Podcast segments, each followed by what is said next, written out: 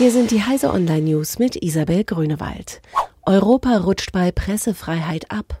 In keiner Region hat sich die Situation der Presse im vergangenen Jahr so stark verschlechtert wie in Europa. Das hat Reporter ohne Grenzen ermittelt und begründet die Einschätzung anlässlich der neuen Rangliste der Pressefreiheit mit wachsender medienfeindlicher Hetze durch Regierungen oder die Politik.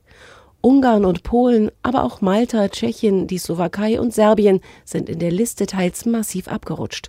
Größter Aufsteiger ist derweil Gambia, wo die Medien seit der Präsidentschaftswahl Ende 2016 einen rasanten Aufschwung erlebten. 35 Millionen Dollar Strafe für Yahoo.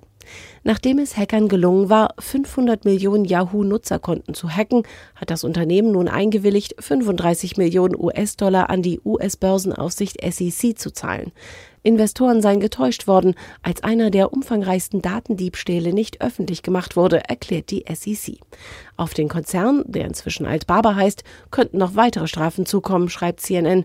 So hätten Investoren geklagt und möglicherweise folge auch noch eine Strafe der US-Handelsaufsicht FTC.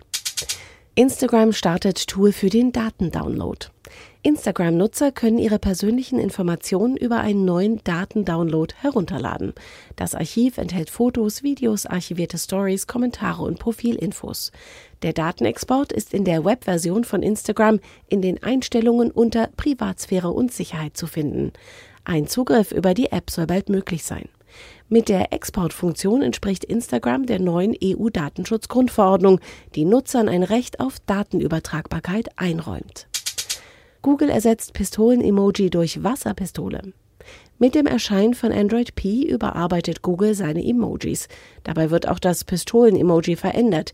Die gefährliche Schusswaffe wird mit einer knallbunten Wasserpistole ersetzt. Google folgt damit einem Trend. Apple, Twitter und Samsung haben die Waffen bereits abgelegt. Facebook will folgen. Diese und alle weiteren aktuellen Nachrichten finden Sie auf heise.de.